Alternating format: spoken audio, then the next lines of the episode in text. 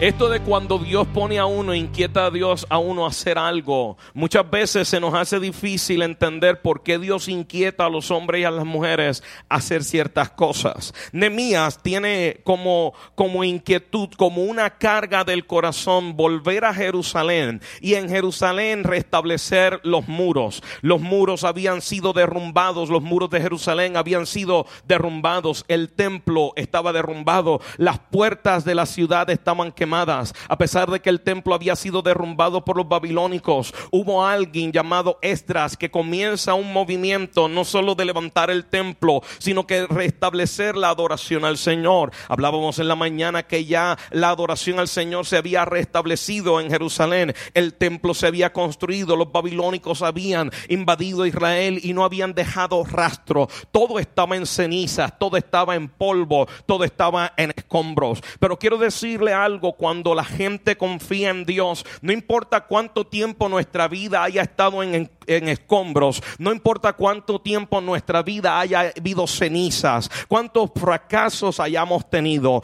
cuántas veces hayamos caído, hay un Dios que está con nosotros que dice siete veces caemos y siete veces Él nos levanta, siete veces pecamos y siete veces Él nos perdona. Y yo le doy gracias a Dios porque él es un Dios perdonador. Yo le doy gracias a Dios porque Dios es un Dios amoroso. Yo le doy gracias a Dios porque hasta este día su misericordia está disponible para todos aquellos que se acercan a Él. Israel había pecado. Israel había tornado su corazón lejos de Dios. No tenían propósito. Y Dios se dio cuenta y envía juicio sobre ellos. Y la manera que Dios refleja el juicio es que Babilonia toma a Israel cautivo por muchos años. Por largo tiempo no solamente ellos están cautivos, por largo tiempo están dispersos. Algunos trataron de regresar a Jerusalén. Dice que habían como algunos 50 mil que ya estaban en Jerusalén y estaban tratando de levantar la ciudad. Estaban tratando de levantar las cosas que ellos tenían.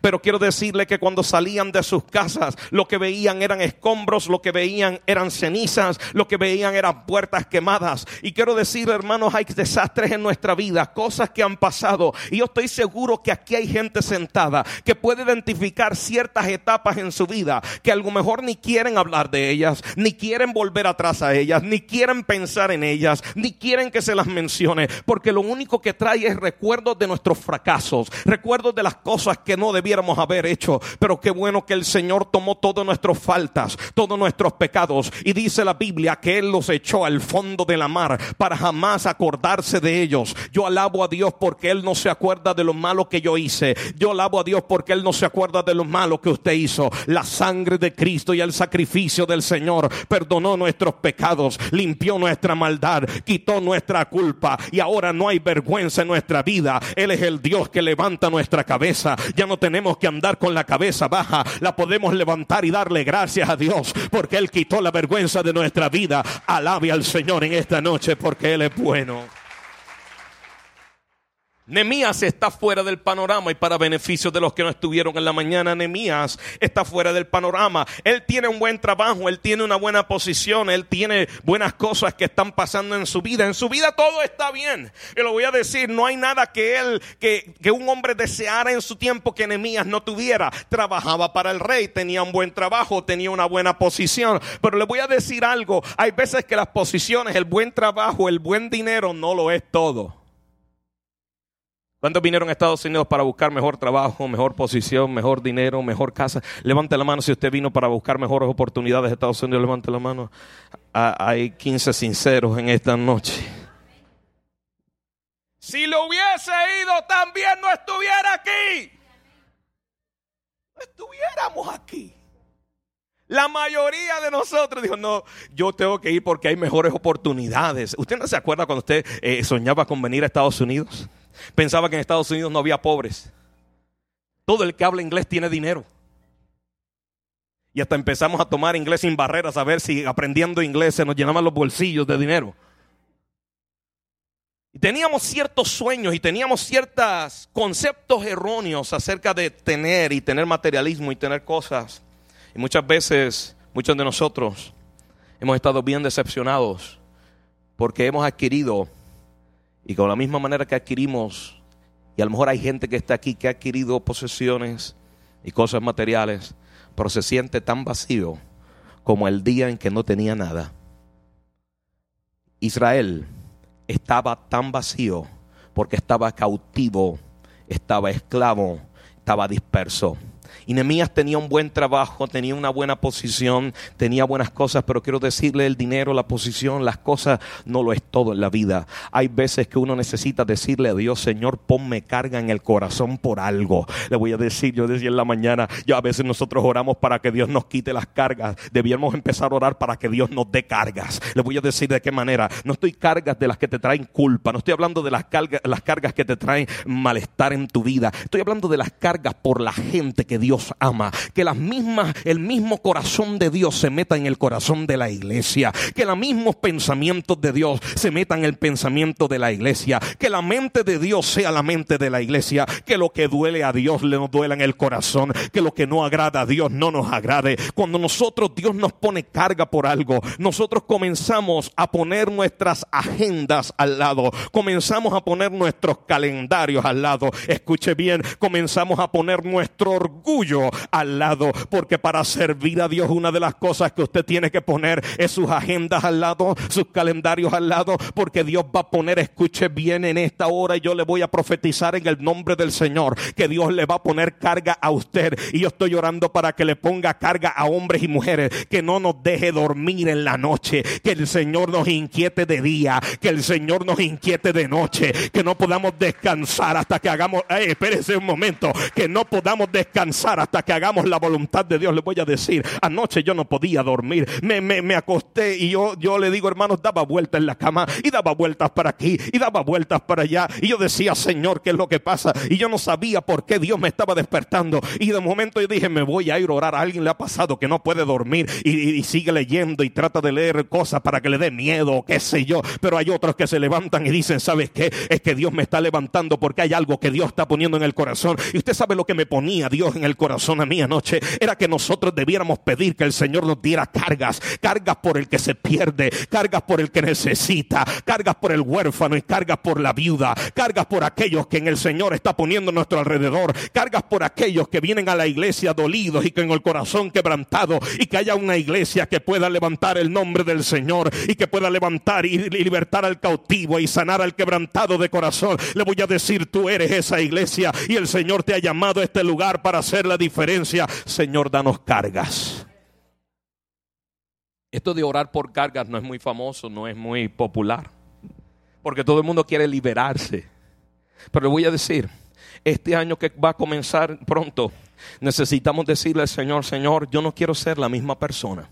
Yo no quiero seguir manteniendo el status quo o la misma condición.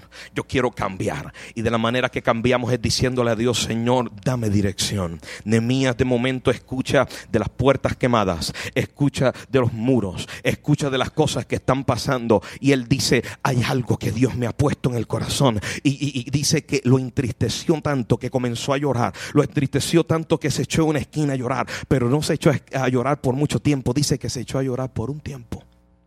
Mientras lloró, se secó las lágrimas. Lo segundo que hace él dice que comenzó a orar. Y esta de las oraciones, hermanos, es la primera oración que Nehemías hace en su libro de muchas oraciones. Nehemías es de los líderes más exitosos en el Antiguo Testamento y probablemente de los líderes más exitosos en el Nuevo y Antiguo Testamento. Su nombre a lo mejor no le suena mucho a usted, pero es de las personas dignas de admirar y dignas de imitar en la Biblia. Nehemías se enfrentó y probablemente algunos de nosotros cuando si nos hubiesen dado un reto como el que Dios puso en Nehemías, muchos de nosotros no hubiésemos colgado los guantes, hubiésemos colgado los guantes, los zapatos, la sotana y hubiésemos colgado todo. Usted sabe que Dios lo llama y le dice Nehemías, ve a Jerusalén y, le ponen el corazón que levante los muros. Y de momento, hermanos, cuando Nehemías seguro comenzó a, a hacer cuenta, es que no tenemos dinero, es que no tenemos recursos, es que no tenemos nada, es que no tenemos influencia. Hay como 50 mil desanimados en Jerusalén. Y mire, con desanimados uno no va para ninguna parte. Y de momento comenzó a sacar cuenta y no le daban las cuentas. Usted no ha tenido situaciones en su vida que usted saca la calculadora. Hay gente que son especialistas en, en sumar y restar. Miren, en la matemática de Dios hay cosas que no suman. En la matemática de Dios, un contable se vuelve loco un financiero no le suma ni le resta. Un, un, político tampoco. Una persona, una celebridad tampoco. Pero la gente de fe le hace sentido lo que Dios dice. Porque cuando los números no dan, los recursos no, no, no son suficientes, hay un Dios que dice, ahí es cuando yo me especializo. Hubo una gente que decía, estamos frente del mar rojo y no parece que va a pasar nada. Y el Señor dividió el mar en dos. Había un muchacho llamado David al frente de un gigante y el Señor le dio suficiente unción para no solo tumbar al gigante, sino cortarle la cabeza. Le voy a decir, en la Biblia hay un hombre que se llama Daniel, que lo pusieron al foso de los leones y seguro que la física y la biología y, la, y, el ciclo de la vida decía que cuando lo metieran al foso de los leones se lo iban a comer los leones. Por la mañana Nemías está, eh, eh, Daniel está al lado de los leones como si nada hubiese pasado. La física decía que los jóvenes hebreos que metieron en el, en el, en el horno de fuego se supone que estuvieran quemados. Eso es lo que dice la física, eso es lo que dice el ciclo de la vida, eso es lo que dice las oportunidades, pero le voy a decir, cuando mi Dios está con nosotros, no importa lo que digan las oportunidades, no importa lo que digan las cosas, nuestras opciones no son muchas, pero solo es una opción y la opción nuestra es Dios. Y si Dios es con nosotros, ¿quién contra nosotros? Si Dios está con la iglesia, ¿quién podrá levantarse en contra de la iglesia? Mira, Nemías tiene, no tiene muchas cosas. Y dice, lo único que tengo es donde yo voy a acudir. ¿Cuántos aquí, sin contestarme en voz alta, y contéstese usted mismo, que usted ha tenido y no ha tenido a nadie? No ha tenido dinero, no ha tenido amigos, no ha tenido palancas, no ha tenido alguien que lo ayude, no ha tenido gente en el gobierno, no ha tenido un abogado, no ha tenido un doctor, no ha tenido un plan médico, no tiene nada, que lo único que tiene es a Dios. Nemías dijo, yo no tengo a nadie, no tengo muchos recursos, pero tengo el recurso de los recursos. Dice que comenzó a orar. Mire, la oración de Nehemías es una oración bien impactante porque él habla y dice de esta manera. Y él comienza diciendo, te ruego Señor, Dios de los cielos, fuerte, grande y temible. Mire esto, antes de usted pedir nada en sus oraciones, en su caos y en su crisis y en su adversidad, haga algo. Reconozca quién es Dios. Muchas veces en nuestras oraciones tenemos la lista de todo lo que queremos pedir. Y se nos olvida en nuestras oraciones hacer algo bien importante y es exaltar al Señor es levantar su nombre, no por lo que Él nos va a dar, sino por quien Él es. Nemías dijo estas palabras, Señor, tú eres el Dios de los cielos, tú eres el Dios grande, tú eres el Dios fuerte, tú eres el Dios temible. Le voy a decir en esta mañana, en esta noche a esta iglesia, en estas próximas semanas, usted y yo lo que vamos a hacer es levantar el nombre del Señor y vamos a alabar a Dios con el corazón y vamos a adorar a Dios con el alma y nos vamos a consagrar a Él, pero que no se nos olvide nuestra lista de peticiones antes de pedir absolutamente nada, antes de pedir al Señor, Señor, dame un mejor carro, antes de pedirle al Señor, dame una mejor casa, dame un mejor trabajo. Sabes que una de las cosas número uno que debemos hacer en nuestras oraciones y nuestros clamores es reconocer quién Dios es en nuestra vida y Dios sigue siendo el Dios de los cielos, Dios sigue siendo el Dios grande, Dios sigue siendo el Dios temible y si usted quiere conmigo, unas en una adoración en este momento al Dios grande, poderoso y temible de los cielos. Levante adoración al Señor. No levante adoración al. Que se oiga en esta casa que hay una iglesia que quiere adorar a Dios. Adore al Señor con el corazón y el alma. Su poder está en nuestros medios.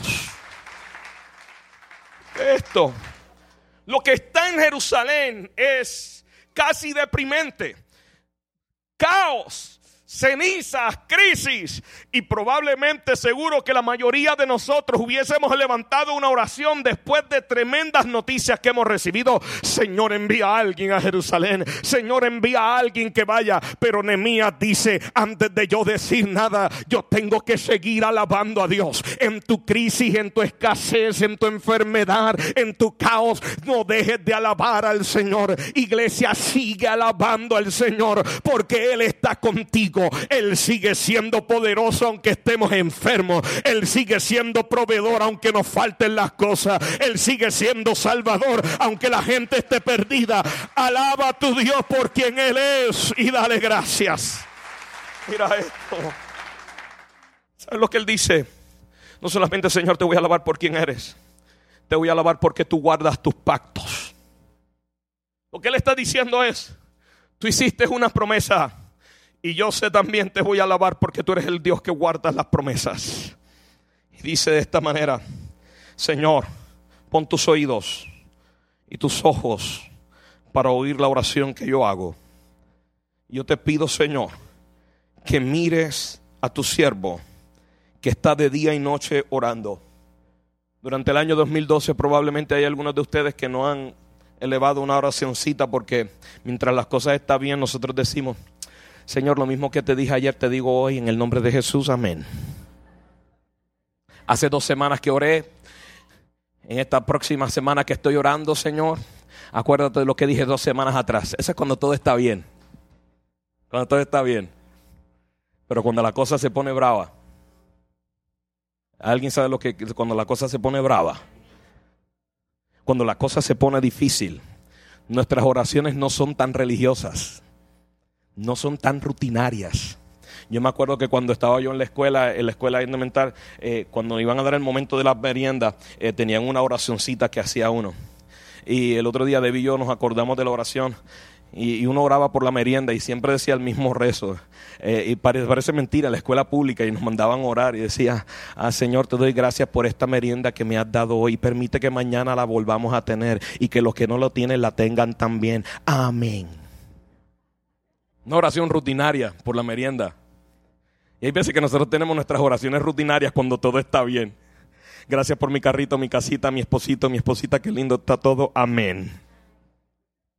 Pero cuando la cosa se pone difícil, cuando hay escombros y cenizas, y uno va al banco y no le prestan, ni le, cuando a uno no le prestan ni en el, ni en el title long place, la cosa está difícil.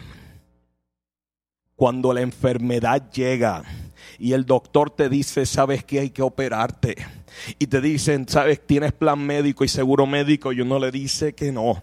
De momento las oraciones cambian, ya no son lo que te dije ayer, te digo hoy. Señor, esto es una emergencia. Señor amado Padre Santo, yo quiero bajar el cielo. Señor, no pongas tus oídos en otro lugar, no pongas tus ojos en más nadie. Mírame a mí. Uno piensa que uno es el único en el mundo que necesita. Uno no quiere que Dios escuche a más nadie. Dios quiere, uno quiere que Dios ponga la atención en uno.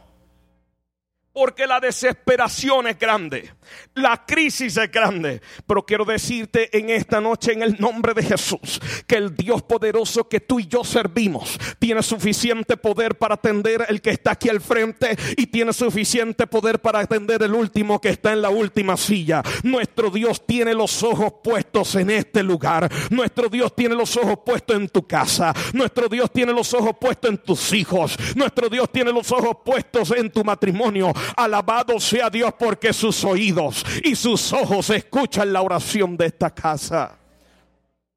Salomón, Salomón precisamente oró una oración similar cuando inauguró el templo y él decía, Señor, si algunas veces pecamos, que cuando tu pueblo llegue a tu casa pueda orar y que tus ojos estén atentos a la oración de este lugar y que tus oídos estén atentos. Te voy a decir, Dios está escuchando tu oración. Lo voy a decir otra vez, Dios está escuchando tu oración. Los ojos de Dios están puestos sobre ti. No pienses que porque a veces Dios está simplemente guardando silencio, Él no te ha escuchado. Quiero decirte en el nombre de Jesús que el Señor que tú le sirves tiene los ojos puestos en ti. Miren nuestras oraciones cómo son. Las hacemos religiosas y rutinarias. Y Nehemías dijo, lo primero, lo primero. No queremos cometer el mismo error que cometimos 150 años atrás, dice Nehemías. Por alguna razón, los muros, los escombros y las puertas quemadas siguen en el mismo lugar. ¿Sabes por qué él ora? Y dice, Señor, te pedimos perdón por nuestros pecados ¿Sabes por qué a veces no salimos de las crisis? ¿Sabes por qué a veces no salimos de los escombros? ¿Tú sabes por qué a veces no salimos de las cenizas? Porque hay pecados que no hemos pedido perdón a Dios por ellos. No aplauda, no diga nada, no diga aleluya, no levante las manos. Escuche lo que Dios quiere decirle. Es hora de tornar nuestros caminos detrás del Señor y pedir perdón por la maldad nuestra. Lo voy a decir otra vez y si usted le caigo bien en este servicio, qué bueno y si no le caigo bien está bien, pero yo tengo que decirle algo. Cosas siguen en tu vida en escombros y en cenizas porque todavía hay pecado en tu vida. Es hora de tornar nuestros caminos a Dios. Mire cómo la actitud de algunos dice que pida perdón el pastor si quiere, si él pecó. Que pida perdón el hermano Berman Nuestras actitudes no hacen que Dios se mueva. Voy a decir porque esto Dios me lo puso en el corazón y yo tengo que decírselo. Es hora de sacar el pecado de nuestra vida. Mi esposa y yo en estos días hemos estado hablando, Señor, porque ciertas cosas no pasan, porque ciertas cosas no acontecen, porque probablemente hay pecados que están escondidos. Yo no vengo aquí a enjuiciar a nadie. Nemías no enjuició a nadie. Nemías dijo, Señor, te pido perdón por mi pecado y por lo que yo he hecho. Te pido perdón por el pecado de mis padres. Te pido perdón por mis generaciones. Mire la manera que muchas veces nosotros tomamos y asumimos ciertas actitudes y decimos, yo me porto bien todo está bien. Y nuestras oraciones siguen siendo rutinarias. Y nuestras oraciones siguen siendo religiosas. Nuestras oraciones se tienen que tornar en una oración de decir, Señor, hemos pecado. Le voy a decir, el pecado no se quita con horas de consejería. El pecado no se quita con aceite en nuestra cabeza. El pecado no se quita con que pidamos que alguien nos dé un buen consejo el pecado se quita con la sangre de Cristo Jesús. Escuche bien. En este 30 de diciembre probablemente usted esperaba que alguien le dijera, sigue adelante, vamos bien, nuevos bríos, nuevas cosas. El Señor me dice que te diga, es hora de pedir perdón por nuestros pecados. Si usted predica esto en cualquier otro altar, probablemente ya estuviera fuera, me hubiese sacado a patadas hace rato. Pero quiero decirle en el nombre del Señor que la iglesia de Dios de Norlas Vegas no va a poder alcanzar lo que Dios quiere hacer con nosotros. Mientras nosotros tengamos cosas escondidas, mientras haya cosas en nuestra vida que no deben estar, mientras haya conversaciones en nuestras lenguas que no debieran haber, mientras haya cosas que vemos que no debiéramos haber visto, que mientras hayan cosas escondidas en nuestra vida que no debieran estar, es hora de levantar nuestra voz y decir, Señor, perdónanos Dios amado, perdona la iglesia. Dios amado, perdona a tu pueblo y trae redención, Señor, a este pueblo. Hora de decir, Señor, hora de tornar nuestros caminos a Él y no justificar más nuestras acciones.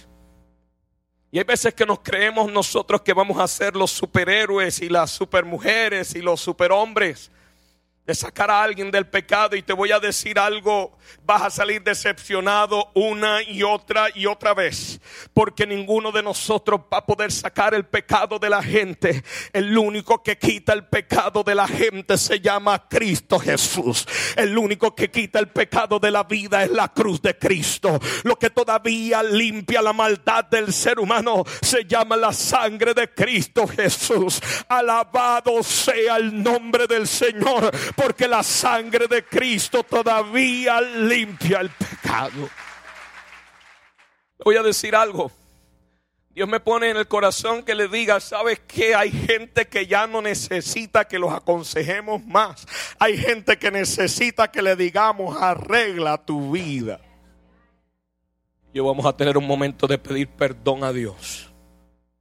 Y decir, Señor, hemos pecado y necesitamos tu perdón. Mira lo que dice Nehemías. Nehemías dice, Señor, yo sé que nos hemos corrompido y no hemos guardado tus estatutos. Acuérdate ahora de la palabra que diste a Moisés, que si nosotros pecáramos y nos volviéramos a ti y guardáramos tus mandamientos, no importa dónde estemos, de allí nos vas a recoger y de allí nos vas a traer y vas a hacer allí habitar tu nombre. Escucha bien, tú quieres que el Señor habite su nombre en medio nuestro, volvamos a donde está el Señor. El Señor tiene promesas sobre nosotros. Y si el Señor tiene promesas sobre ti, Él las va a cumplir. El Señor tiene promesas sobre tu familia, Él las va a cumplir. Pero hay algo que nos toca hacer a nosotros y es pedir que la sangre de Cristo venga sobre la iglesia.